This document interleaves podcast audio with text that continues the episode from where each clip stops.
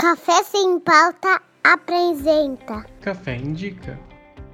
Bom dia, boa tarde, boa noite, ouvintes e falantes do Café Sem Pauta. No Café Indica de hoje eu vou abordar o tema do fascismo e para isso eu vou fazer a resenha sobre duas obras. O primeiro é Jojo Rabbit, é um filme lançado em 2019 e indicado ao Oscar.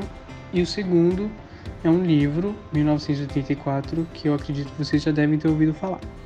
O filme Jojo Rabbit foi feito em 2019, ganhou o Oscar e ele se passa durante a Segunda Guerra.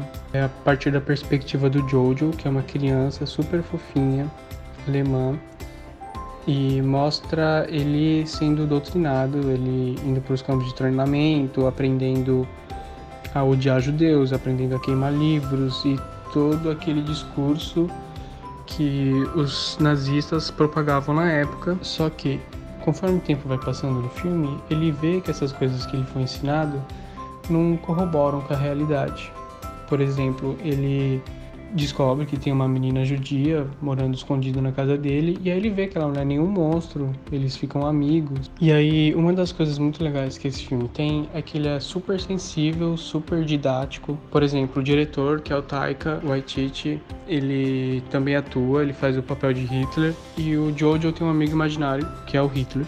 E aí ele consegue dialogar diretamente com Hitler e aí ele é, às vezes discute, às vezes faz planos e aí ele mostra muitas das táticas do fascismo, doutrinando as crianças desde jovem, nomeando um inimigo, criando um, um forte, uma forte sensação de nacionalismo, de projeção de sucesso, etc, etc.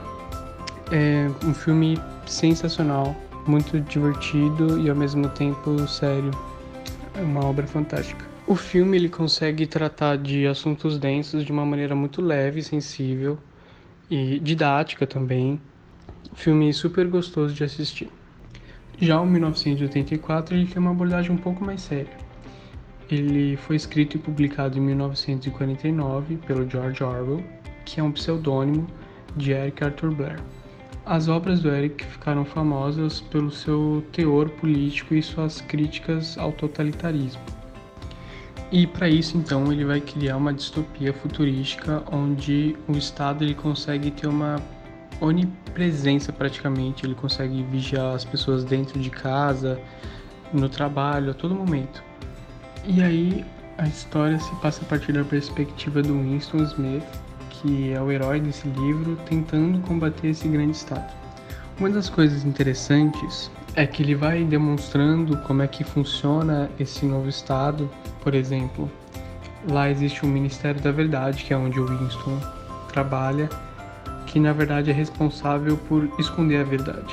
Ele é responsável por inventar mentiras e moldar a história e os fatos conforme conveniente para esse estado. Algo que é chamado hoje, que acontece hoje com as fake news, de pós-verdade. E aí existe o Ministério da Paz, que na verdade é responsável por fazer a guerra, o Ministério da Agricultura, que é responsável pelo desmatamento. É bem semelhante, né, com algumas coisas que acontecem hoje em dia. E aí ele consegue, assim como o Jojo Rabbit, tratar desses assuntos que ainda são tão atuais de uma maneira poética. E acho que é por hoje é só. Eu não quero dar muitos spoilers, acho que acabei dando alguns. um abraço, fiquem bem.